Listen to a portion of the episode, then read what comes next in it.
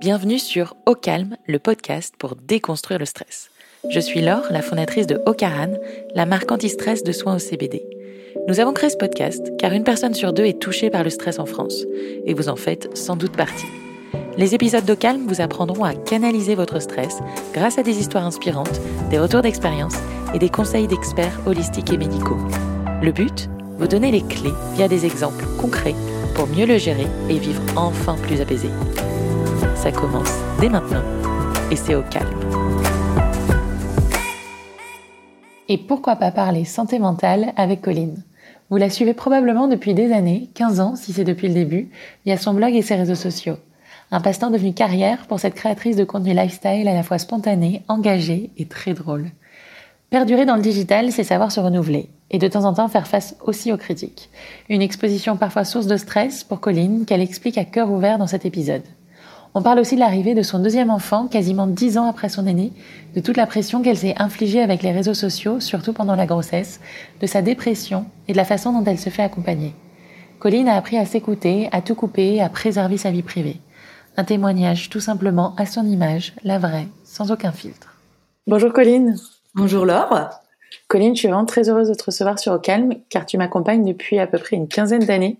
Euh, je t'ai suivi sur ton blog et pourquoi pas Colline, c'était l'un des tout premiers blogs que j'ai suivi assidûment avec par exemple Audrey Lombard de Sushi Pedro ou, ou euh, Géraldine Dormois qu'on a reçu il y a pas très longtemps sur Café Mode. Et euh, j'étais au lycée à l'époque, j'avais euh, j'avais 16 ans et j'ai suivi vraiment toute ta vie. Donc j'aimerais parler avec toi de la maternité. Euh, tu as eu un enfant plutôt jeune, du véganisme, euh, tu as des postures qui sont très engagées sur les réseaux sociaux et qui sont suivies et forcément bah, les gens donnent également leur avis. Donc j'aimerais comprendre comment voilà, on se positionne face aux autres et, et on ose transmettre des opinions. Et puis aussi de santé mentale, parce que c'est un sujet très important sur le podcast et toi, tu en parles aussi beaucoup. Absolument. donc voilà, Colline, est-ce que tu peux m'expliquer qui tu es euh, d'où tu viens et comment tu t'es lancée dans ce monde du blogging? Alors, euh, donc moi, ben, euh, Colline, je vais sur mes 35 ans. Euh, je vis dans l'est de la France, dans une petite ville euh, très sympathique. Et j'ai commencé, euh, effectivement. Alors, je savais pas en fait que tu avais commencé, à enfin que tu me suivais depuis aussi longtemps. C'est marrant, on n'en avait jamais, on n'en avait jamais parlé, quoi. C'est dingue. et donc, bah ouais, j'ai commencé moi il y a, je crois que, bah, je crois que ça fait 15 ans cette année. J'ai lancé un blog euh, qui était principalement euh, mode à la base. Et puis assez rapidement j'ai commencé à beaucoup me diversifier. Euh, j'ai commencé à parler de beauté j'ai commencé à faire de la vidéo. Et puis au fil des années j'ai vraiment on va dire élargi mon spectre de de sujets. Aujourd'hui je me range vraiment dans la catégorie de ce qu'on appelle le lifestyle. C'est-à-dire que je parle à peu près c'est ce que je dis souvent de tout et n'importe quoi. Euh, donc euh, tout ce qui touche euh, à, ma vie, en fait, tous les tous les sujets, euh, tous les sujets de la vie. Ok. Et hum, tu t'es lancé sur le blog et tu as réussi à prendre le virage d'Instagram.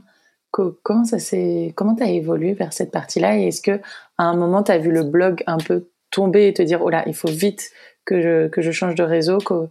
Comment est-ce que tu le vois comme une carrière? Un petit peu dans, le monde du digital ben, moi j'ai un peu de mal. En fait, comme moi à l'époque où j'ai commencé, donc c'était en 2007, il n'y avait pas de carrière en fait. Le, les influenceurs ça n'existait pas. Il y avait pas, je veux dire, tu gagnais pas ta vie en, faisant ça. Euh, donc c'est vrai que techniquement, je, je, suis sur une carrière parce que, enfin, en plus, ça fait 15 ans que je fais ça. Mais euh, c'est marrant parce que j'ai jamais, euh, j'ai jamais perçu le truc comme tel. Et en fait, je, moi, je suis vachement, euh, je, je suis vraiment du genre à pas me poser des masses de questions. Et c'est vrai que quand Instagram est arrivé, euh, bah, je suis allée sur Instagram parce que je trouvais ça cool.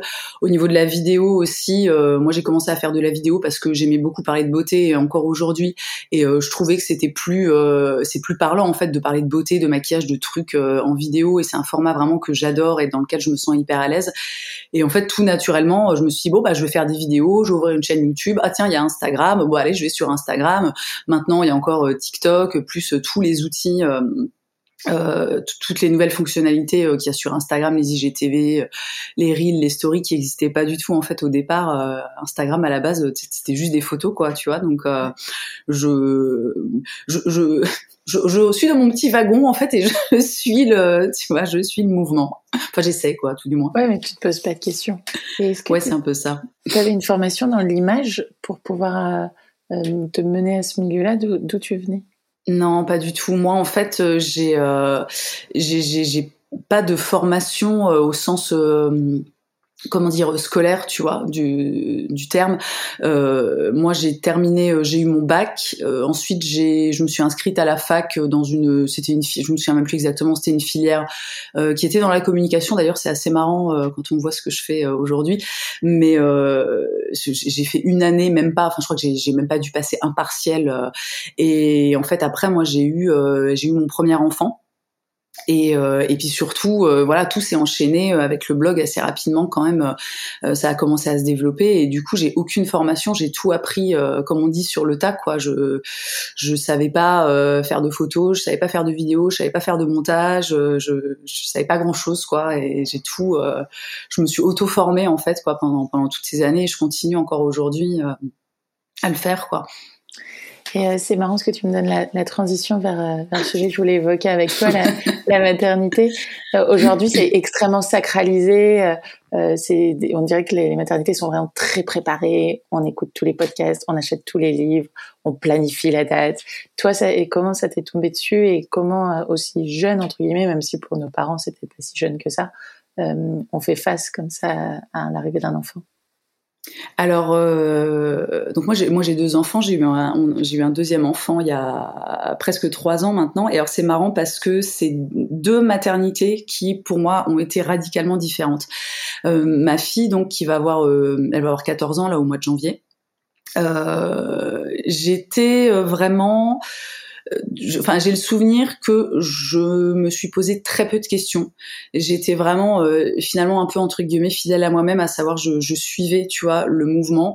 Euh, évidemment, je me suis un peu renseignée, euh, tout ça. J'ai dû lire quelques bouquins. bon, j'ai fait une préparation à l'accouchement, des trucs comme ça. je m'y connaissais un petit peu en bébé, notamment parce que j'ai des, des frères et sœurs qui sont plus jeunes que moi. Euh, mais euh, ça a été un truc hyper euh, naturel en fait et hyper instinctif. Euh, donc moi j'ai rencontré mon, mon, chéri quand j'avais 19 ans.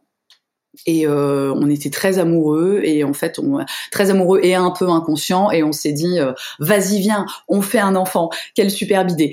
Et, et voilà. Et en fait je suis tombée enceinte et, et les choses se sont passées ce sont vraiment euh, enfin tu vois bon alors là, je fais des gestes mais forcément ça ça ne va pas parce qu'on est on est en audio hein, mais euh, c'était assez fluide. Et en même temps euh, ça a quand même été euh, je, je, je m'en suis je pense que je m'en suis rendu compte en fait à, à posteriori. Euh, ça a été quand même une période qui était très difficile parce que c'est vrai que j'avais ma fille aînée j'avais presque 21 ans donc j'étais quand même encore, j'étais très jeune et je pense pas que ce soit une question de d'âge, tu vois. Je pense qu'il n'y a pas d'âge en fait pour euh, pour devenir parent, mais c'est quand même, tu te prends un peu le, le truc dans la gueule et, d'un coup, aussi jeune, tu te retrouves avec une, une responsabilité énorme, quoi, qui est la responsabilité de ce petit être humain, tu vois, que tu as fabriqué et dont et dont tu dois t'occuper. Et euh, et ouais, je j'en garde un souvenir. Euh, bah, vraiment posi enfin ouais positif et à la fois un peu de euh, gros euh, gros changement quoi. Tu vois vraiment grosse révolution quand même dans la vie. Euh, ça, ça change quand même énormément de choses d'avoir d'avoir un enfant quoi. Et la tu avais une pression financière ou je veux dire voilà je dois pas m'assumer que moi je dois aussi assumer cet enfant? Alors ça non j'avoue que ça c'était pas tellement un sujet parce que euh, moi c'est vrai que mon, mon chéri euh, euh, déjà à l'époque alors il est un petit peu plus âgé que moi. Il avait 26 ans je, si je calcule bien quand notre fille est née. Et en fait lui il avait un boulot stable voilà depuis des années.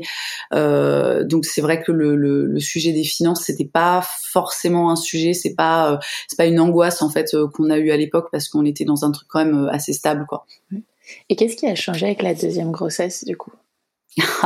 Alors je pense que la grosse différence, euh, ça a été les réseaux sociaux, parce que euh, quand ma fille, euh, enfin quand j'étais enceinte de ma fille il y a il y a 14 ans, enfin il y a un petit peu plus de 14 ans maintenant, il n'y avait pas Instagram, si je me souviens bien, et de toute façon il n'y avait pas tout ce truc en fait autour de la maternité, on est quand même à une ère aujourd'hui où on parle énormément de maternité, ce qui est très bien. Enfin, je veux dire, il y a des il y a des côtés positifs et il y a des côtés négatifs.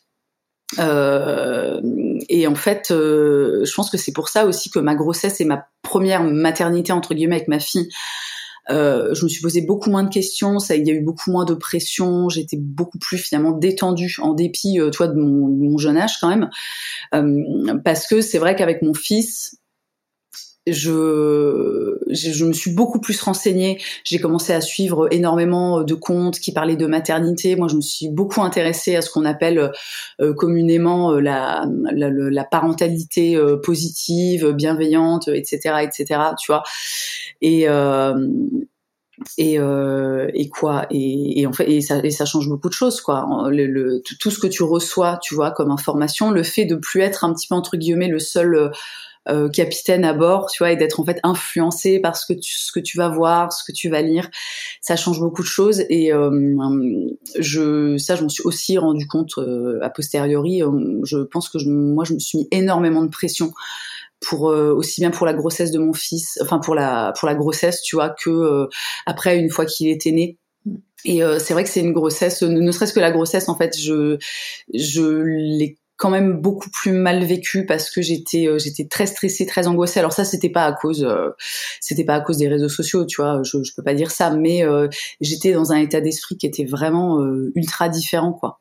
Donc l'excès d'information peut devenir anxiogène. Alors ouais, qu'avant peut-être tu t'écoutais plus, tu Oui, c'est ça. ressentais des sensations. Ouais, ouais, absolument, je, je, je me suis je me je me suivais moi-même quoi si tu veux. J'avais pas un petit peu de entre guillemets tu vois des interférences qui arrivaient un petit peu de toutes parts euh, euh, parce que les réseaux sociaux voilà il y a beaucoup beaucoup d'infos. C'est hyper enrichissant c'est vraiment euh, c'est vraiment génial mais je pense que tu, peux rapidement tu vois tomber dans des espèces de tourbillons et des trucs qui sont pas forcément hyper sains tu vois et qui vont un peu finalement te, te couper de toi-même tu vois. Ouais et est-ce que tu dirais que tu as une forme de stress face aux réseaux sociaux, que ce soit toi en tant qu'acteur pour t'exposer, ou là, comme tu le dis, quand tu reçois les informations, comment tu, le, tu la vis, cette relation euh, aux réseaux sociaux? Euh, ouais, je pense qu'il y a, complètement, il, peut, tout du moins y avoir complètement une forme de stress euh, lié aux réseaux sociaux. C'est quand même, euh, c'est quand même particulier. Je sais plus qui disait ça, qu'en fait, on n'est pas du tout fait en tant qu'être humain, tu vois, pour être exposé à autant de personnes à la fois et à autant d'avis en fait à la fois et, euh, et c'est clairement un stress parce que quand euh, tu as une communauté, et il s'agit pas, euh, je pense forcément d'avoir une communauté comme moi de plusieurs centaines de milliers de personnes, à partir du moment où tu as 1000, 2000, même 10 000 personnes en fait qui te suivent, euh, ça peut devenir compliqué parce que, encore une fois, tu te retrouves exposé face à, ces, face à toutes ces personnes déjà qui ne te connaissent pas et qui vont bien souvent avoir un avis sur tout et n'importe quoi. Et un avis bien souvent en fait qui est biaisé parce que euh, je, trouve que le, le stress vient beaucoup de l'instantanéité tu vois des réseaux sociaux. Et tu postes un truc euh, parfois qui va te sembler totalement anodin. Et euh, d'un coup mais tu vois vraiment genre en un claquement de doigts tu vas te prendre une espèce de, de, horde comme ça de gens qui vont être pas contents, qui vont être contrariés parce que, enfin tu vois, parce que ceci, parce que cela. Moi j'ai eu l'exemple en fait il y a il y a deux ans, euh, donc pas cet été, euh, l'été dernier où euh, les, les, gens, je, je, me suis fait agresser en fait par je sais pas combien de personnes parce que j'étais à Disneyland et que j'ai posté une photo où je n'avais pas de masque, tu vois, et ça a fait, mais un, je veux dire, ça a pris des proportions mais pas possible alors que tu vois je veux dire les gens avaient pas le contexte. Enfin c'est c'est vraiment compliqué parfois. Moi, ça c'est le genre de choses euh, que, que, j'ai parfois du mal à gérer parce qu'en plus, je sais que moi, euh, et je pense que c'est la même chose pour la plupart des créateurs de contenu et des influenceurs sur Internet, moi quand je poste quelque chose, si j'ai pas de mauvaises intentions derrière, tu vois. Je poste jamais un truc en me disant ouh là là, ouh là, faut que je fasse attention, tu vois, ça va peut-être euh, non, tu vois, je suis vraiment en plus moi, je suis très dans un truc euh, assez euh, instantané, assez spontané, j'aime bien partager des trucs des trucs sympas, tu vois, la plupart du temps. Et c'est hyper violent en fait de, se prendre des, tu, tu, tu, vois, de se prendre des, critiques. Il y a des gens qui en plus qui sont vraiment je veux dire, tu te fais agresser, tu vois, mais pour pas un rond. Et t'as envie de dire, mais les gars, euh, détendez-vous, quoi. Et euh, ça, je sais que c'est clairement des. C'est pas quelque chose qui m'arrive souvent. Euh, parce que dans la globalité, j'ai une communauté qui est hyper bienveillante, qui est hyper intelligente aussi, et qui a quand même la capacité, tu vois, de prendre du recul par rapport à, à, à ce qu'elle voit sur les réseaux sociaux. Mais euh, parfois, ça crée un stress parce que euh, quand il y a un événement comme ça qui arrive, de si je poste une photo et euh, euh tu te prends des espèces de, de shitstorm entre guillemets euh, dans la gueule, euh, après ça coupe un peu la spontanéité, tu vois, et tu te dis ok, je vais poster ça et, et, vraiment ça ça crée ça crée un réel stress quoi et ça ça peut en fait ça peut vraiment aussi plus que couper la spontanéité, couper la créativité quoi. Et euh, ça, c'est assez, euh, c'est assez compliqué à gérer. Et je, il, faut, il faut vraiment en fait réussir à prendre du recul par rapport à ça. Et c'est pas toujours, euh, c'est pas toujours hyper facile, quoi. Quand tu as cette vague comme ça de stress qui monte, d'un point de vue physique, d'un point de vue mental, est-ce que tu pourrais m'expliquer ce que ça crée et comment tu, tu essayes de te protéger, de réagir pour, pour mettre de la distance? Alors, euh, moi, c'est très simple. Si je reprends l'exemple de, de l'été euh, de l'été, euh, c'était donc l'été 2020. Euh, moi, j'ai tout coupé, en fait. Voilà, on était euh, juste avant l'été. J'ai eu deux, on va dire, deux espèces de, de, crises comme ça où les gens sont venus me faire chier pour finalement pas, pas grand chose entre guillemets. Et en fait, j'ai été tellement, bon, c'était en plus une période où moi j'allais, je, commençais vraiment à, aller pas bien du tout. Et, ça m'a tellement submergée, je l'ai tellement mal vécu et j'ai tellement, vraiment, ça m'a fait. Moi, ce qui me fait le plus euh, souffrir dans ce genre de situation, c'est l'injustice. Tu vois, c'est vraiment quelque chose. C'est pas que le fait que les, que les gens me critiquent ou je veux dire ça, je m'en fous. Voilà, je, je, ça fait 15 ans que je fais ça. J'ai totalement intégré le fait que je peux pas plaire à tout le monde. Ok, pas de problème. Mais l'injustice est vraiment, euh, ouais, encore une fois, de se faire agresser pour pas un rond. Euh, pour moi, c'est très difficile à gérer. Et euh, vraiment, à ce moment-là, j'ai pris la décision de tout couper pendant deux mois. J'ai, je, je, le, cette année-là, j'ai même pas prévenu. En fait, j'ai vraiment du jour au lendemain, voilà, j'ai tout, euh, j'ai tout arrêté parce que euh, parce que je sentais vraiment qu'il fallait que je me protège de ça, que je me protège de ce stress et, et, de cette espèce de pression aussi, et que j'avais besoin de prendre du, du, recul en fait et, et, du, du repos quoi en fait, hein, tout simplement. C'est osé de tout couper pendant deux mois dans ton cas, parce qu'on parle tout le temps d'algorithmes qu'il faut alimenter, que si tu n'alimentes pas, euh, tu ouais. dans le stade. Est-ce que tu t'es dit, je vais pas pouvoir revenir au niveau d'avant, ou justement tu t'en foutais, tu avais besoin de te protéger? Alors franchement, je me suis pas du tout, euh, je me suis pas du tout posé la question parce qu'effectivement sur le coup j'ai juste pensé euh, j'ai juste pensé à moi et j'ai et je me suis juste écoutée tu vois je me suis dit là j'ai plus envie en fait d'être sur les réseaux sociaux euh, et euh, techniquement, euh, c'est vrai que ça c'est une grosse pression en fait que subissent les, les créateurs de contenu. Mais je sais pas si ça m'est euh, particulier ou si c'est euh, particulier à ma communauté. Mais moi, je sais qu'en fait, je ne vois aucune différence. Là, ça, ça fait donc deux ans maintenant parce que j'ai fait la même chose cet été. Par contre, cet été, voilà, j'ai prévenu, j'ai dit, écoutez les gars, voilà, moi je reviens au mois de septembre, passez un bel été, profitez, tout ça, tout ça. Et euh, moi, j'ai vraiment juste l'impression que les gens, dans un premier temps, sont contents que euh, je prenne du temps off, tu vois, et me disent, ben c'est très bien, profite. Et euh, après, quand je reviens, euh, ben en fait, ils sont contents que je revienne. Et vraiment, je sens pas de, je sens vraiment pas de différence. Et c'est pareil, moi, le week-end, en fait, ça fait quelques années maintenant que je que je ne travaille plus, c'est-à-dire que le week-end, je ne poste rien. C'est vraiment, je profite de mes week-ends. Et euh, voilà, donc euh, encore une fois, je ne sais pas si c'est uniquement euh, lié à ma communauté qui, a parfaitement intégré ça et qui est aussi peut-être euh, assez euh, fidèle, tu vois, entre guillemets. Mais voilà, moi, s'il y a des créateurs de contenu et des créatrices qui nous écoutent, j'ai vraiment envie de leur suggérer, tu vois, d'essayer. je sais que ça fait peur parce qu'effectivement, il y a quand même une grosse pression sur les réseaux sociaux et on sait que c'est de plus en plus compliqué.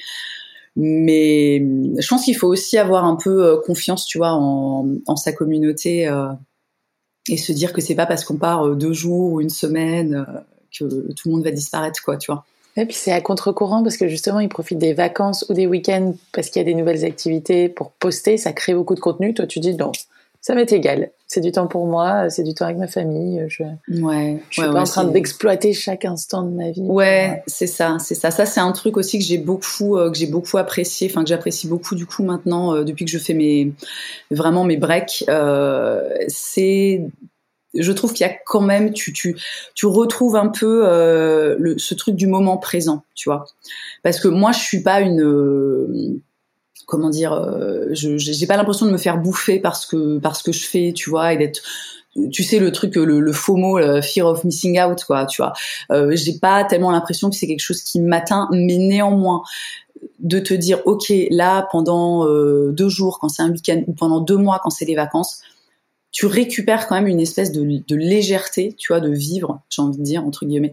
Et ça, c'est hyper agréable, quoi. C'est difficile, hein, parce que euh, encore une fois, on est vraiment, on fait des métiers où il faut, euh, voilà, il faut avoir du contenu et le contenu est souvent basé euh, sur ce qu'on fait de nos vies, sur nos activités, sur sur ce qui se passe dans nos vies, mais ah, c'est tellement reposant en fait, c'est agréable, quoi, tu vois, de retrouver juste se dire, ok, voilà, c'est mon week-end. Après, bon, moi, les week-ends, c'est vrai que souvent le dimanche soir, je poste un petit récap, tu vois. Mais euh, voilà, euh, parfois euh, j'ai une photo que je vais partager le dimanche soir, et si j'en ai qu'une, et si j'ai pas pris en photo tout ce que j'ai fait pendant le week-end, c'est pas grave, tu vois. Mais ça, je pense que c'est vraiment un truc qui se travaille, quoi. Je pense que ça demande vraiment en fait un effort. Et d'ailleurs, tu as une vraie séparation vie professionnelle, vie privée. On voit pas ta famille, on voit pas tes proches. C'est un choix que tu as fait dès le début ou petit à petit, ça s'est construit? Ouais, alors c'est, euh, alors on, les voit, alors on voit un petit peu mon fils, dont je montre euh, jamais son visage. Euh, on, a vu aussi mon grand frère et, la, plus grande de, mes petites sœurs parfois, mais c'est vrai que pour moi c'est hyper important de pas. J'ai quasiment toujours fait ça. En fait, juste au tout début de mon blog, je j'avais je postais quelques photos où j'étais avec ma fille mais en fait, très rapidement, j'ai arrêté parce que, euh, premièrement, moi perso, je suis pas hyper à l'aise déjà avec le, le, le fait de d'exposer ces enfants sur Internet, tu vois, sur les réseaux sociaux, euh, vraiment d'exposer leur visage, etc.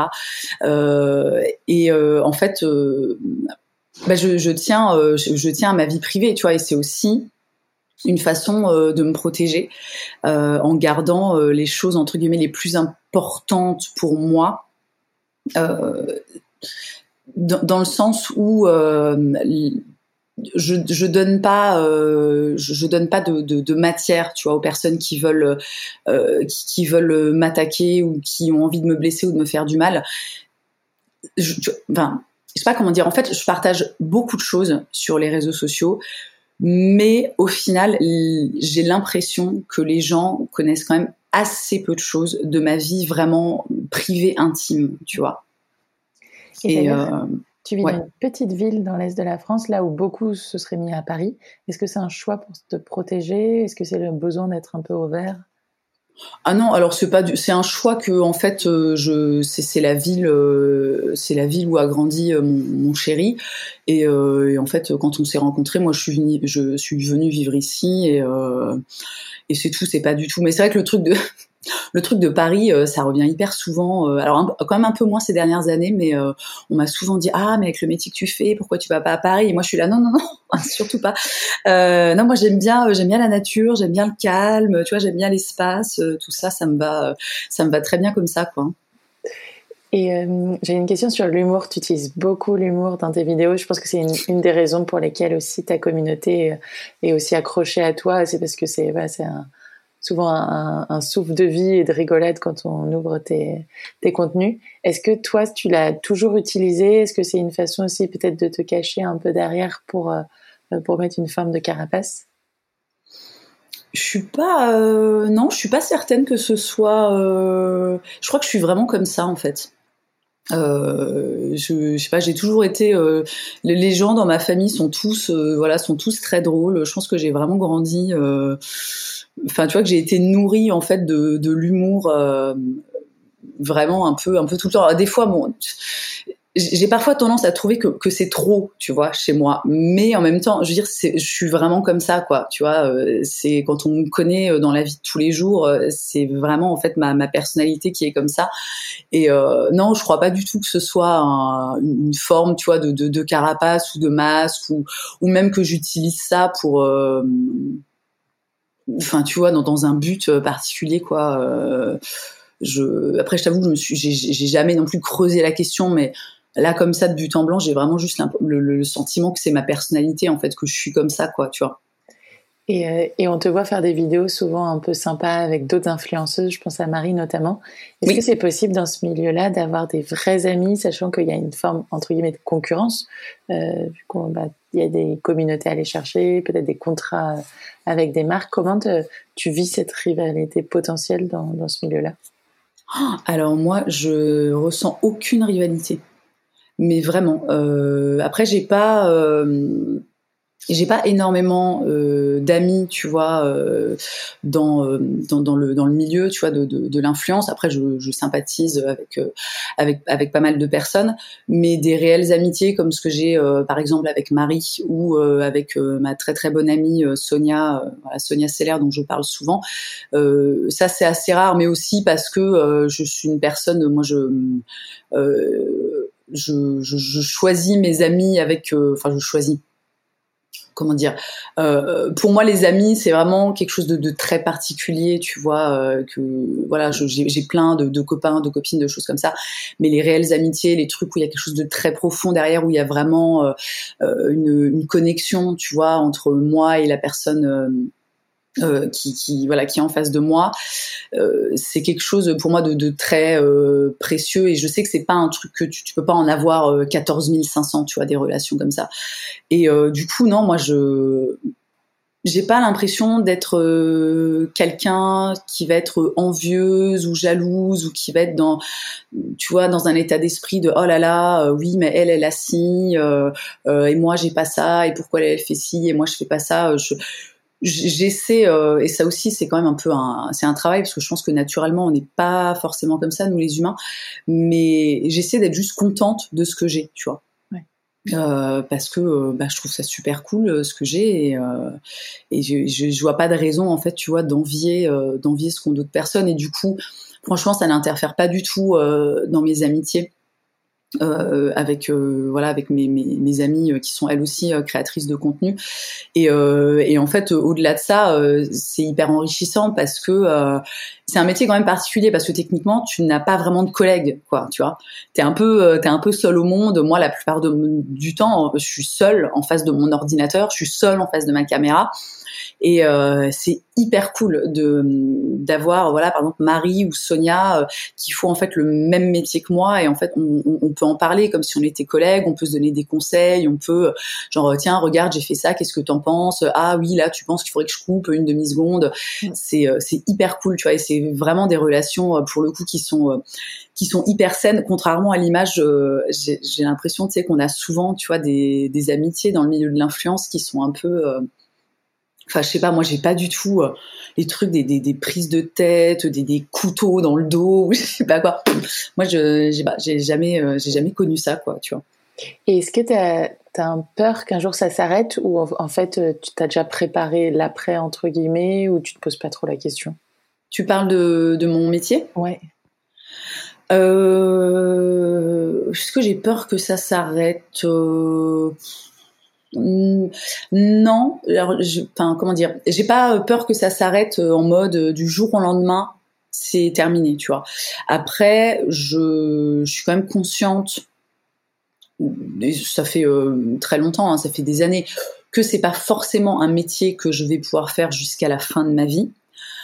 Et en même temps, tu sais, je me dis, ça fait déjà 15 ans que je fais ça. Mm. Bon, euh, moi, je, tu vois, s'il y a quand même un truc que j'intellectualise euh, dans, dans, mon métier, euh, on parlait de carrière, euh, voilà, quand on a commencé à discuter, c'est que c'est, ça reste quand même un boulot, tu vois. Ça, ça, enfin, ça reste quelque chose. Si tu t'investis, si tu, si tu travailles, si tu restes à l'écoute, si tu arrives en fait à, à suivre un petit peu le mouvement et euh, si tu fais pas de la grosse merde, il y a quand même, euh, j'ai l'impression euh, assez peu de chances que le truc s'écroule.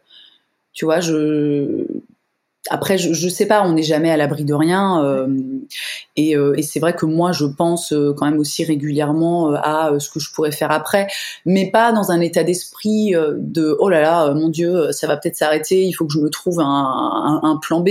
Plus dans dans l'idée que peut-être qu'un jour j'aurai envie de faire autre chose, tout simplement. Ouais. Et ça fait penser qu'on avait parlé avec Valérie Tripp, qui est journaliste de mode, et elle m'a parlé de la place de la femme dans la mode et du fait de vieillir et que pour elle, il y avait vraiment une violence envers les femmes.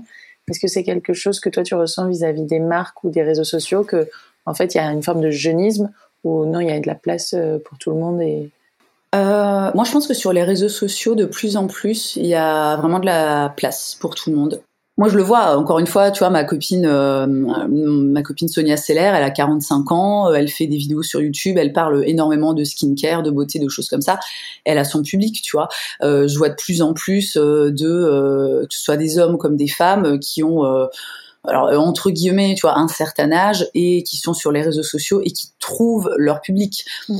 Après, on va pas se mentir, euh, quand tu regardes vraiment euh, les comptes qui explosent, qui ont plusieurs millions d'abonnés, des choses comme ça, bon, la plupart du temps, c'est quand même euh, des petites, des, des, des, petits jeunes et des choses comme ça. Mais je pense que justement, les réseaux sociaux, ça a vraiment permis à tout le monde de d'avoir une place et de et en fait de dire, tu vois, et de dire déjà j'existe et de dire en fait, euh, enfin de, comment dire, euh, de dire ce qu'ils ont à dire. Bon, ça fait beaucoup de fois dire, mais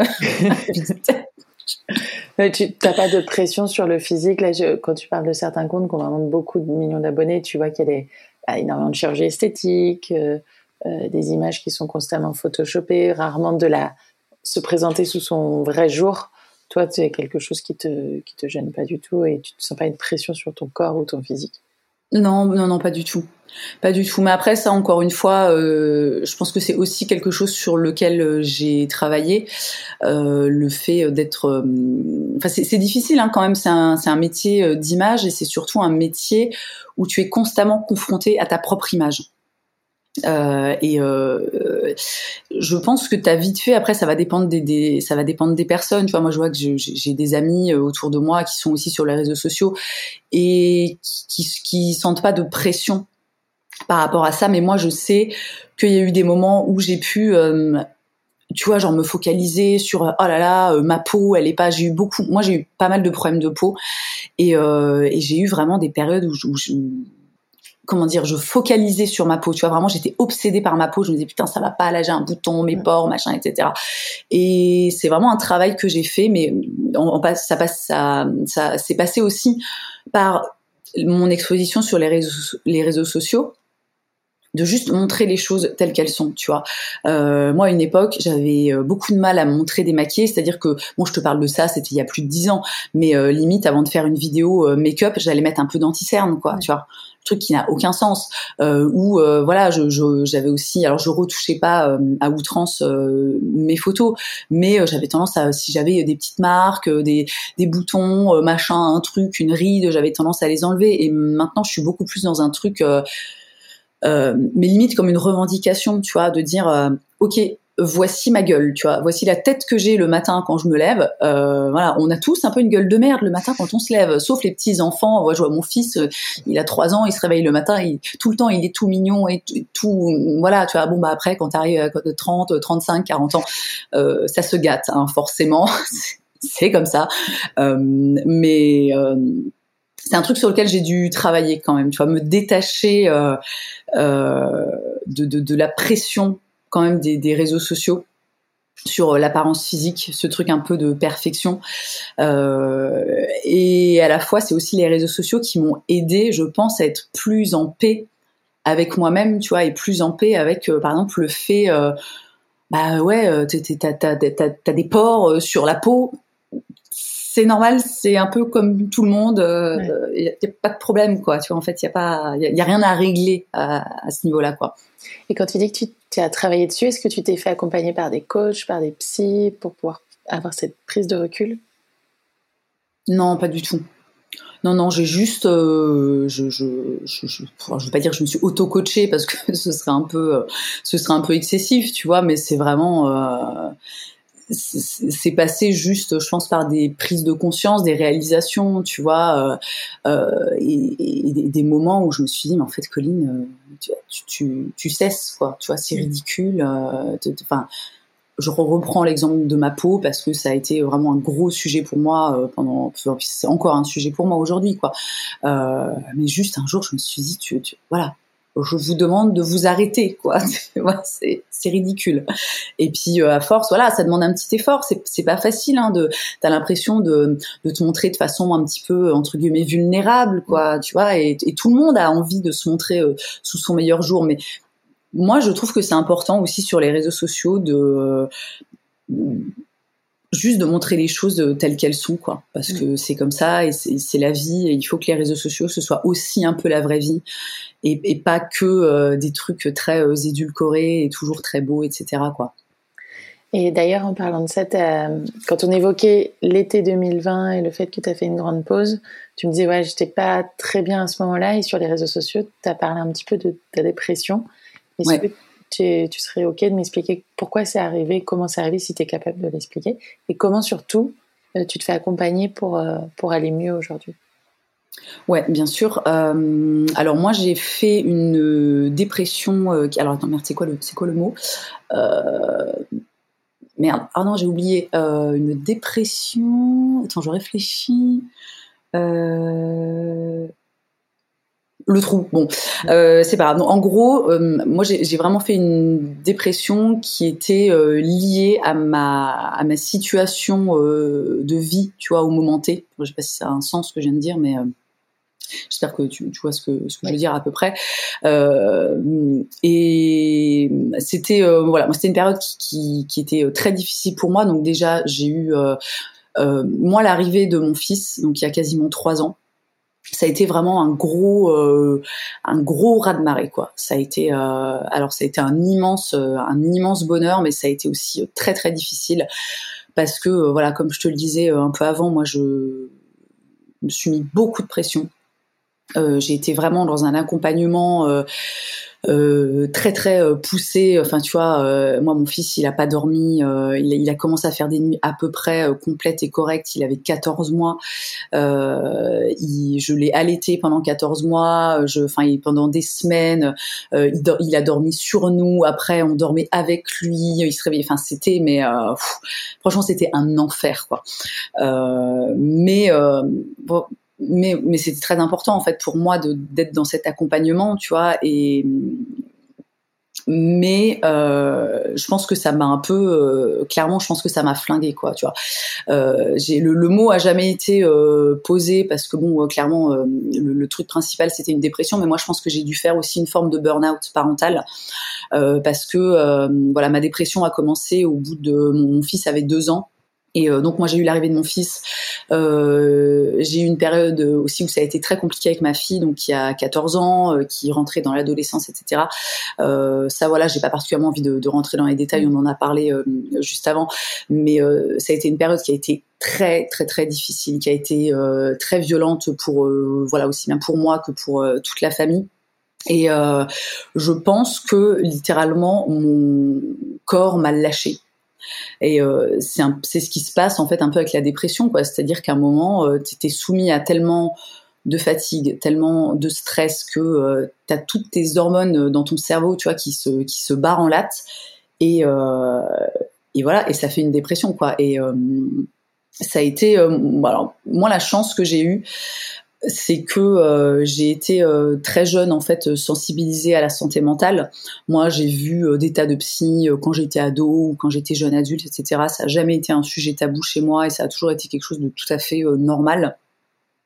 Et donc, étant donné que, en plus de ça, je suis très à l'écoute de moi-même, j'ai senti très rapidement que il y avait un truc qui n'était pas normal, qu'on n'était pas dans un, un petit baisse de morale, un truc un peu genre Hein, euh, et que c'était quelque chose de, plus profond et qu'en fait j'avais euh, j'avais besoin d'aide quoi. Et j'ai vraiment ce souvenir un soir de d'être en pleurs et de me dire euh, mais en fait je là je, je vais pas y arriver toute seule quoi. Il va il va vraiment il va me falloir de l'aide Et euh, ça a été euh, un peu compliqué parce qu'on est dans une période, même encore maintenant, où euh, en fait les psychologues, les psychiatres sont vraiment débordés parce qu'il y a quand même énormément de, par rapport à la pandémie et tout ce qu'on vit depuis quasiment deux ans.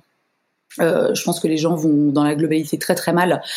Donc moi, ça a été très compliqué pour moi de, réussir à trouver un accompagnement euh, psychologique. Donc en fait, je suis passée par une plateforme en ligne où, euh, en gros, parce que, pour la faire euh, simple, me connaissant très bien, je savais que j'en étais à un stade où j'avais besoin en fait d'antidépresseurs. J'en avais jamais pris de ma vie. Mais ayant eu des périodes difficiles dans ma vie, des petites périodes de déprime, etc., je savais que là, on était dans quelque chose qui était d'un tout autre ordre et que vraiment j'avais besoin d'un soutien, euh, d'un soutien, d'un soutien médicamenteux.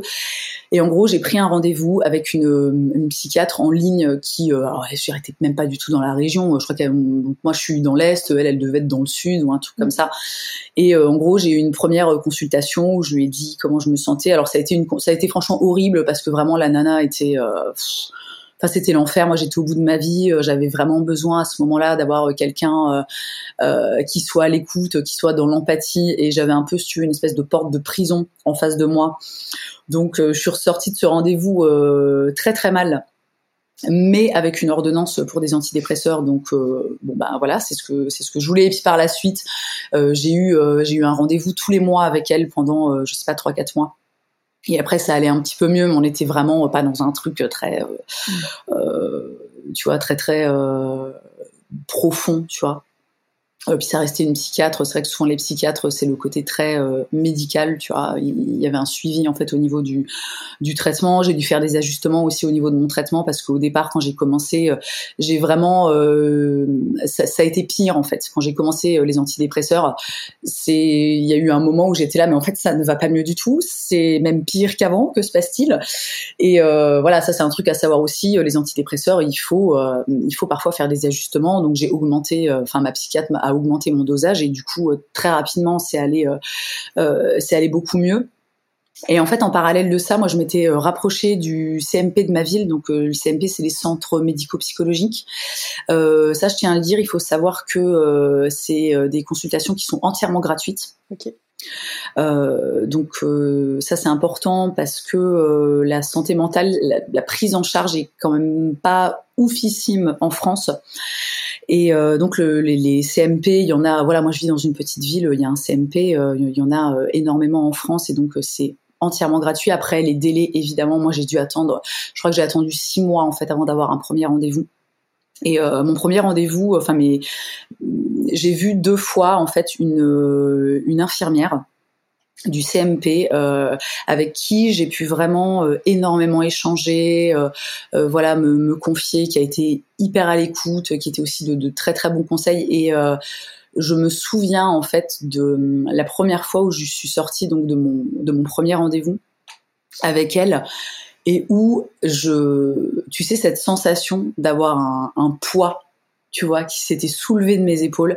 Ça m'a fait un bien. Enfin, vraiment, je suis tombée sur une femme, mais qui était incroyable, tu vois, d'humanité, de, bienveillance, de, de, gentillesse. Et, et, je, pense que, enfin, et elle a réussi, en fait, en discutant euh, avec elle, euh, elle, elle, a réussi, tu vois, à, pas à débloquer, mais en fait à mettre à mettre des mots, euh, à, me, faire euh, verbaliser, tu vois, certaines choses, euh, voilà que j'avais vécues euh, notamment euh, notamment en 2020 et qui en fait me pesait énormément mais que j'avais pas euh, moi, moi, en fait, le problème avec moi, c'est que j'ai un peu tendance, sais, à mettre les trucs sous le tapis, tu vois. Genre là, là, là, tout va bien. Non, je vais très bien, c'est super. Et, euh, et pour moi, ça a été hyper libérateur de pouvoir discuter avec cette femme euh, et de pouvoir en fait verbaliser. Euh, euh, à propos de certains euh, événements euh, que j'ai vécus, ça m'a fait beaucoup de bien.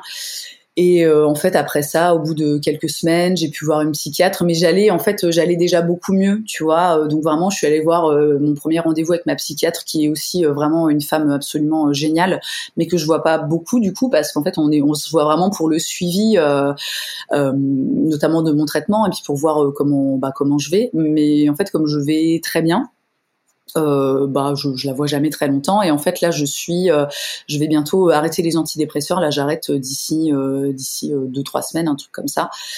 Et, je suis bien contente. Voilà. Tu es la première à me parler d'antidépresseurs. On a parlé pas mal de psychologie, d'accompagnement psy avec d'autres invités, mais pas sur la forme médicamenteuse. Qu'est-ce qui se passe quand tu les prends? Est-ce que c'est automatiquement où tu te sens mieux? Est-ce que c'est un dans quel état physique et psychologique tu es quand tu prends ce genre de, de molécules? Alors en fait, euh, bon, je suis pas une, je suis pas une pro hein, des antidépresseurs. Encore une fois, c'est la première fois de ma vie que j'en prenais. Mais en gros, quand tu fais une dépression, euh, donc la, dépression, bon, je suis sûre que les personnes qui écoutent ce podcast sont au courant, mais je tiens quand même à le dire. La dépression, on est vraiment sur une, vraie maladie. Euh, c'est-à-dire qu'il y a un dérèglement hormonal. Il me semble que c'est lié à la sérotonine. Donc la sérotonine, c'est un peu l'hormone euh, du bonheur, de la joie, de tout ça. Et en gros, quand tu es en dépression, euh, ta sérotonine, elle s'est un peu fait la malle, quoi. Euh, donc t'es un peu, bah un peu au, fond, au fond du trou, hein, littéralement. Et les antidépresseurs, ça va. moi, j'aimais bien, j'aimais bien l'image. Ma, psy, elle me parlait de remplir les réservoirs voilà, quand tu es en dépression, tes réservoirs de sérotonine en fait ont été vidés par euh, voilà des événements de la vie euh, ou la fatigue, le stress euh, ou voilà ça peut être tout un tas d'autres choses. Et les antidépresseurs, ça va vraiment permettre de remplir ces réservoirs. Et, euh, et, il me semble qu'il y a aussi un petit côté, euh, ça va réhabituer ton cerveau, tu vois, à, à reproduire. Je suis pas certaine là, de ce que je dis, mais en gros, plus ou moins ça remet ton, ton cerveau d'équerre, tu vois, et ça réapprend à ton cerveau à fonctionner correctement et à t'envoyer, euh, voilà, à créer de la sérotonine, etc. Euh, et en gros, moi les alors moi, mon expérience des antidépresseurs, c'est que euh, il faut savoir déjà que c'est pas du tout un effet qui est immédiat, parce qu'il faut le temps, euh, forcément, encore une fois, que les réservoirs se remplissent. Euh, moi, comme je te le disais avant, au départ, j'ai vraiment, j'ai fait, tu vois, c'est vraiment, ça a été pire. Et à un moment, je me suis dit, mais c'est pas possible, en fait. Est-ce que je suis pas censée, là, au bout de, je pense que c'était au bout de trois semaines, un mois, je me disais, est-ce que je suis pas censée me, me sentir mieux? Et en fait, vraiment, ça, ça n'allait pas du tout, du tout. Et, et encore une fois, un petit ajustement euh, au niveau euh, au niveau du dosage. Et là, pour le coup, pour moi, ça a été très rapide. En quelques jours, j'ai senti euh, voilà une, une, une, super amélioration, sachant que ça s'est aussi combiné, tu vois, avec ce fameux rendez-vous dont je te parlais juste avant avec cette infirmière absolument géniale euh, et, euh, et moi, les antidépresseurs, je sais que c'est quelque chose pour en parler aussi euh, euh pas mal avec euh, voilà en, en, message privé avec des abonnés, etc. Euh, je sais que quelque chose, c'est quelque chose qui fait peur en fait. les gens ont l'impression que tu tombes dans une espèce de cercle vicieux, que tu vas plus jamais réussir à te sortir des antidépresseurs, qu'il va t'en falloir jusqu'à la fin de ta vie. alors après, il y a des gens pour qui c'est le cas, mais parce qu'en fait, il y a des personnes, je pense, qui ont juste un, qui ont un terrain dépressif en fait, qui en ont besoin comme euh, si euh, euh, je, je sais pas moi quelle maladie enfin mérite un demande un traitement en fait toute ta vie. Enfin, il y a des maladies comme ça. Tu vois, il y a des gens, ils sont en dépression toute leur vie et toute leur vie, ils ont besoin d'antidépresseurs et c'est comme ça. Et moi, je trouve ça formidable les antidépresseurs. Après, évidemment, il faut être bien accompagné. quand on fait une dépression, alors moi, je crois que du coup, je crois que ça m'est revenu le terme. Moi, je crois que c'était une dépression circonstancielle. Il me semble que c'est ça. Donc, c'était vraiment lié, euh, voilà, ce que je te disais, aux, circonstances de ma vie, enfin de ce qui se passait dans ma vie à ce moment-là. Euh, donc évidemment, euh, c'est aussi très important euh, d'en parler, d'être euh, accompagné, tu vois, sur le plan psychologique, de pouvoir sortir, tu vois, tout ce qu'on a à, l'intérieur de soi, de pouvoir aussi réaliser que, voilà, par exemple, on a vécu quelque chose et on pensait que c'était ok, et en fait, ben non, on se rend compte que c'est pas ok. Et le fait d'accepter, tu vois, et de réaliser, je trouve que moi, c'est déjà une partie en fait de, de la guérison. Mm.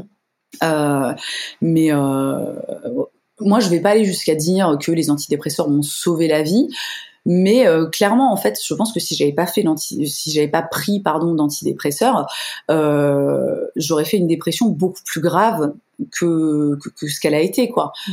Euh, et euh, il, faut pas, il faut pas hésiter. Faut, faut vraiment, ça c'est vraiment un truc que, que je répète. C'est la dépression, c'est une maladie et quand, quand, quand, enfin en fait, quand t'es malade, que, enfin je sais pas, tu prends des antibiotiques. Quand t'as mal à la tête, tu prends de l'ibuprofène. Tu et, et, en fait, la santé mentale, c'est la même chose. Parfois, on a besoin en fait de de, de médicaments et c'est comme ça et c'est super quoi. Et a posteriori, tu dis, est-ce qu'il y a des choses que tu changerais ou mettrais en place à l'époque pour éviter que ça arrive Ou il y a des routines que tu as mis en place ou des changements dans ta vie pour que ça n'arrive plus jamais?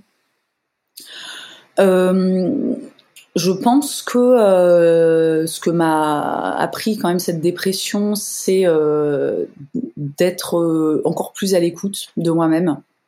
et de Sachant que moi, à partir du moment où j'étais enceinte, donc ma, deuxième grossesse, il y, a, il y a un petit peu plus de trois ans, euh, voilà, moi j'ai eu une grossesse qui a été très fatigante déjà à la base, que j'ai pas très bien vécu et déjà à ce moment-là, moi j'ai beaucoup levé le pied, euh, que ce soit euh, au niveau de, du boulot, de mon, de mon investissement dans, dans ce que je fais, enfin voilà, dans, dans mon travail, mais aussi au niveau de la vie, tu vois, tout simplement. Euh, donc, euh, je sais pas moi, faire à manger, s'occuper de la maison, des trucs comme ça. Euh, et ma dépression, ça m'a vraiment appris que s'il faut, j'ai le droit de lever encore plus le pied que ça. En fait, que le plus important, c'est moi, tu vois, et que euh, évidemment, voilà, mes enfants, mon chéri, euh, je, voilà, pour moi c'est très important. Je considère que je suis aussi là pour euh, m'occuper d'eux, pour prendre soin d'eux, etc. Mais que je ne peux pas faire ça correctement si moi je vais mal en fait, et si moi, tu vois, mon limite mon, mon réservoir de, de, de, temps pour moi et de repos et de bons moments, etc. n'est pas n'est pas rempli quoi. Pour moi, ça c'est vraiment c'est vraiment la base et, et c'est pour ça aussi que maintenant j'ai décidé euh, euh, ben, euh, tous les étés de couper les réseaux sociaux, de prendre du temps pour moi et pour ma famille. bah et voilà quoi. Est-ce que tu as des habitudes en termes de sommeil, d'alimentation, des choses où tu te dis là je me fais du bien et c'est important de les garder?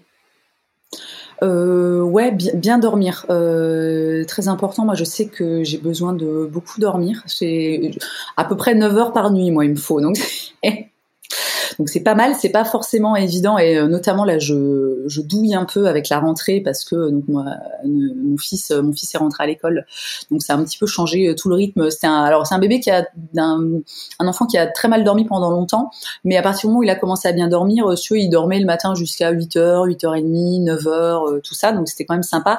Et là on est passé sur un rythme un peu plus hardcore. Donc je me voilà la semaine en fait je me lève à 6h30 pour à 7 heures euh, moi être euh, euh, tu vois sorti du gaz pouvoir m'occuper voilà de, de, de, de, le préparer etc mais ouais, j'essaie vraiment de faire très attention à mon sommeil parce que ça, c'est, je sais que c'est hyper important et que ça joue énormément dans mon équilibre. Et si je dors pas assez, vraiment, je me sens, je me sens comme une merde, quoi. mais aussi bien physiquement que émotionnellement, tu vois, et mentalement. Et euh, euh, je prends du CBD aussi, euh, puisqu'on est quand même euh, sur ton podcast. Je tiens à le dire que le CBD pour moi, euh, c'est grosse. ça fait. Bah, j'ai commencé à en prendre en fait. pour m'aider, pour m'apaiser avant de dormir, je pense au, au, début de ma dépression. Okay. Euh, parce que voilà, parce que donc j'étais mal, j'avais du mal à m'endormir, euh, j'avais aussi, euh, je faisais aussi de, de tu, vois, de l'anxiété. Donc c'est-à-dire que physiquement, j'avais des symptômes physiques, de, de, comme si j'avais quelqu'un assis sur ma poitrine, mais constamment. Et je sais que le CBD, ça m'a beaucoup aidé. Euh, même en journée, tu vois, quand je me sentais vraiment euh, euh, submergée, tu vois, par, euh, par, par mes angoisses, par mon mal-être, je prenais voilà quelques gouttes de CBD et vraiment ça me faisait un bien un bien fou. Les, les tisanes aussi, voilà avec du CBD, ça franchement c'est un truc. Mais putain, mais, mais que ce soit remboursé par la Sécu, non mais vraiment, non mais moi ça me rend ouf quoi. Enfin, je sais que toi aussi, mais ouais, c'est ce qu'on demande d'avoir un vrai parcours médical autour de du cannabis en règle générale, parce qu'on sait que ça peut soulager. C'est une béquille, un peu comme les antidépresseurs. Ouais, absolument. quand, à un moment ça va pas très bien, bah, ça, ça peut aider. Et, euh, et, je voudrais revenir sur l'alimentation, parce que du coup, on n'en a pas parlé. Toi, tu as décidé très jeune d'être végane, puis tu as, changé d'avis, enfin, tu as un peu euh, fait des allers-retours. Et je voudrais que tu m'expliques euh, le déclic Et qu'est-ce qui fait qu'à un moment, tu as le droit aussi de changer d'avis et de dire, bah, je revois mes, mes habitudes Ouais, tu, quand tu parles de déclic, tu parles de déclic quand je, suis, je me suis tournée vers le véganisme Ouais. Ouais, ok. Euh, alors moi déjà juste pour le petit euh, le petit background, j'ai commencé à être végétarienne quand j'avais 13 ans. Euh, sachant que j'ai eu des périodes où euh, euh, voilà j'étais totalement végétarienne, d'autres périodes où je mangeais un petit peu de viande, etc. Et là je pense que ça fait je sais pas, 8 ans ou un truc comme ça, vraiment que j'ai plus euh, que j'ai plus mangé de, de, de viande. Et euh, le véganisme, euh, je pense que c'est venu à une période de ma vie où je pense que j'avais beaucoup d'énergie. Euh, et où euh, voilà moi j'adore les animaux je déteste l'injustice je trouve que la façon euh, encore aujourd'hui même si je on peut plus du tout me ranger dans la catégorie des véganes purs et durs tu vois je trouve que la façon dont on traite les animaux est absolument inhumaine et, absolument terrible. Et et j'ai eu envie en fait de, me lancer là-dedans parce que eu parce que je voyais pas d'autres chemins à prendre. Voilà, c'était vraiment une période de ma vie où je me suis dit, mais en fait, voilà, c'est ça, euh, c'est ça qu'il faut que je fasse, tu vois, pour être, euh, voilà, pour me sentir bien avec moi-même aussi, pour être en paix entre guillemets euh, avec moi-même. Et euh, j'ai été végane euh, donc pendant quelques années, donc c'était aussi bien au niveau de l'alimentation, euh, mais aussi euh, au niveau de euh, de, de l'habillement, des tu vois des activités que, que genre pas de, j'allais pas aux zoo, des, des, des, choses comme ça, tu vois. Et je suis alors je sais pas si le terme, euh, je sais pas, si, je sais pas si je peux dire que je suis revenue euh, dessus parce que c'est pas vraiment comme ça que ça s'est passé. Euh, encore une fois, moi le, le, le switch entre guillemets, si tu veux, il a eu lieu tout simplement quand euh, j'étais enceinte de mon fils. Euh, où euh, encore une fois j'étais très fatiguée et j'ai recommencé à manger du fromage parce que tout simplement j'en avais envie. Peut-être pour expliquer pour les gens qui sont ah pas très au point la différence entre végétarien et vegan comme ça, ah oui. très clair. Ah oui, alors euh, bah, très simplement, euh, les, le, le, le, régime vegan, plus exactement végétalien, c'est-à-dire que tu ne manges aucun, euh, mince, quel est le mot? Tu ne manges aucun produit d'origine animale. Voilà. Euh, donc euh, évidemment, tu manges pas de viande ni de poisson. Euh, tu manges pas de produits laitiers, donc pas de fromage, pas de lait de vache. Euh, tu manges pas d'œufs, tu manges pas de miel. bah, c'est à peu près tout ce qui me vient à l'esprit et donc, euh, moi, j'ai repris, en fait, j'ai recommencé à manger du fromage quand j'étais enceinte de mon fils.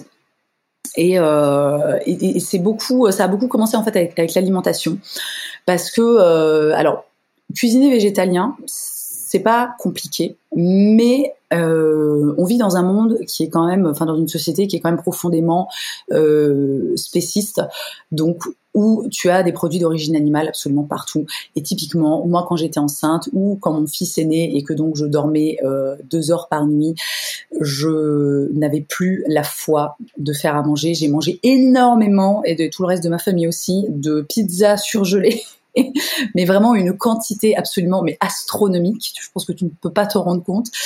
Et, euh, et à un moment, euh, tu vois, bah ouais, sur les pizzas, il y a du fromage. Et à un moment, euh, en fait, c'est quelque chose dont, j'ai pas mal parlé et qui me tient beaucoup à cœur, mais euh, moi je trouve que pour être dans des combats comme le véganisme ou n'importe quel autre euh, combat, il faut avoir une énergie euh, assez incroyable. Voilà, c'est des choses qui demandent de l'énergie.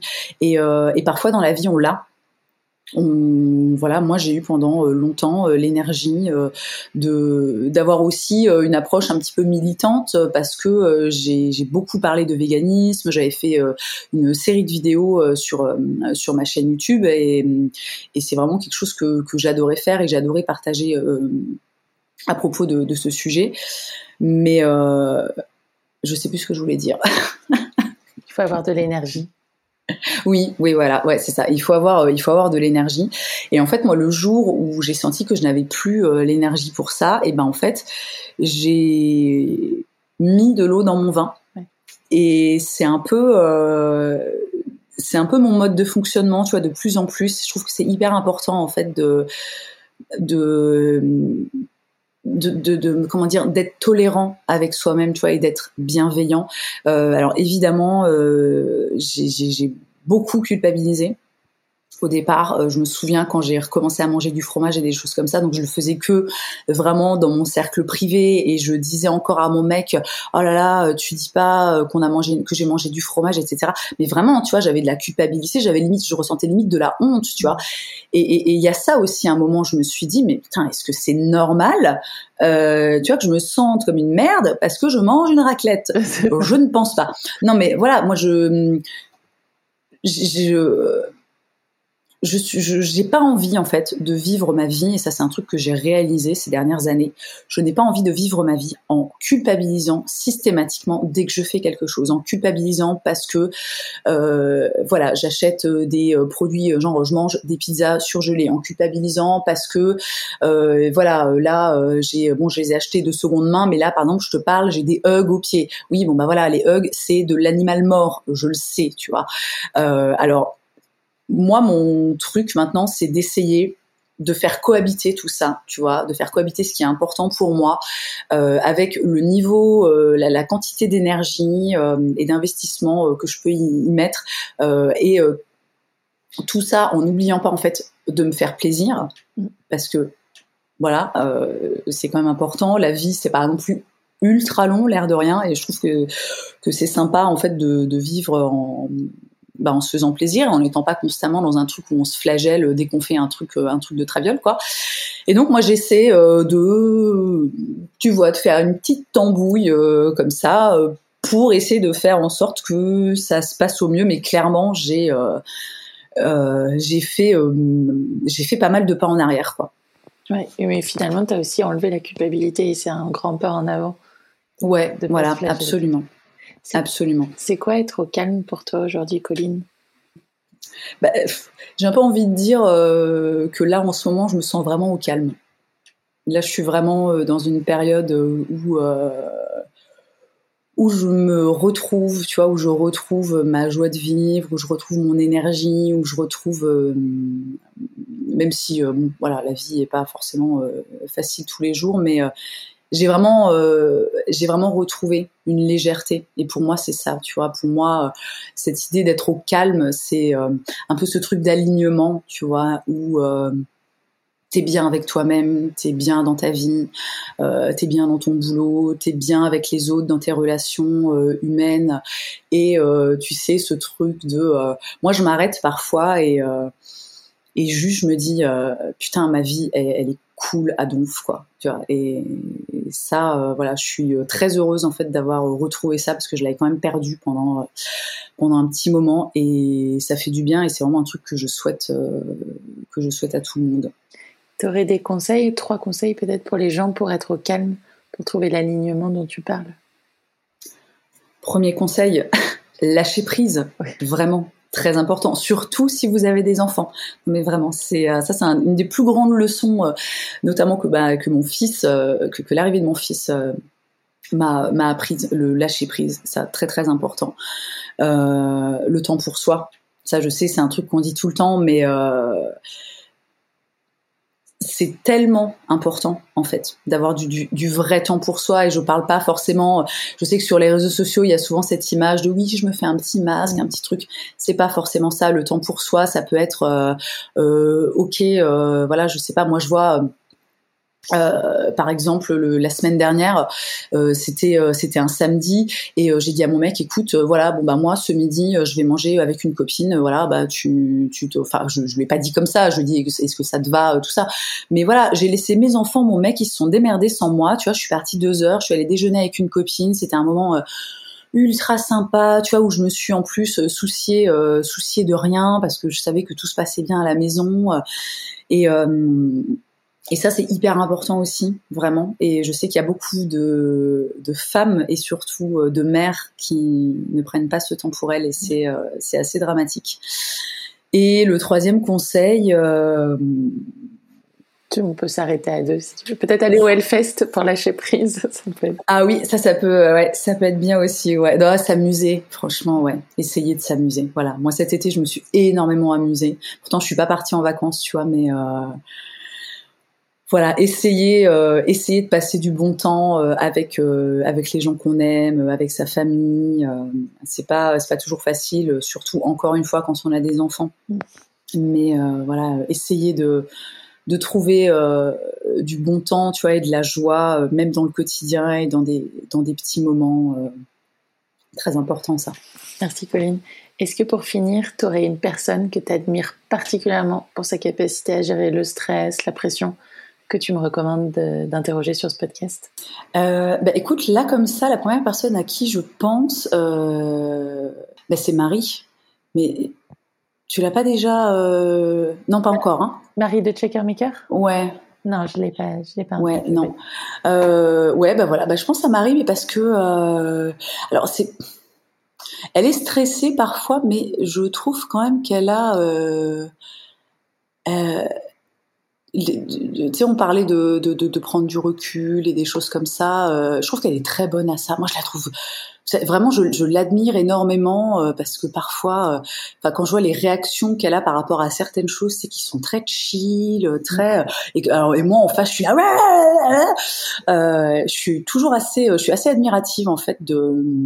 Je la, je la trouve super détente, quoi. Tu vois, c'est, elle est très, très tolérante, elle est patiente, elle et ouais, encore une fois, j'ai l'impression qu'elle fait, elle fait toujours, euh, elle a cette espèce de truc un peu naturel où moi, ça me demande un gros effort, tu vois, de faire le petit pas de côté ou, ou le petit pas en arrière, prendre du recul, tu vois, et dire non, mais attends, là, peut-être que, tu vois. Euh, et euh, ouais, voilà. Et moi, je serais ravie, je serais ravie de l'entendre dans ce podcast, ma petite Marie. Merci Colline pour ton temps et tous ces bons conseils. Je suis sûre que ça a beaucoup apporté aux gens. Il y a des sujets qu'on n'avait jamais évoqués, donc merci, merci pour tout. Et, euh, et, du coup, on se revoit bientôt, non pas sur les réseaux sociaux, mais dans la vraie vie. Ah, eh ben, j'espère bien. Merci à toi alors. Au revoir, Colline. Salut. C'est la fin de cet épisode, j'espère qu'il vous a plu et qu'il vous aura offert quelques clés pour une vie plus apaisée. Moi, mon astuce anti-stress, c'est le chanvre, et plus particulièrement le CBD. Pour connaître tous les bienfaits du cannabis breton sur le corps et l'esprit, et peut-être même tester l'un de nos soins naturels, rendez-vous sur ocaran.fr, h o k a r a n.fr, et sur notre Instagram, ocaran.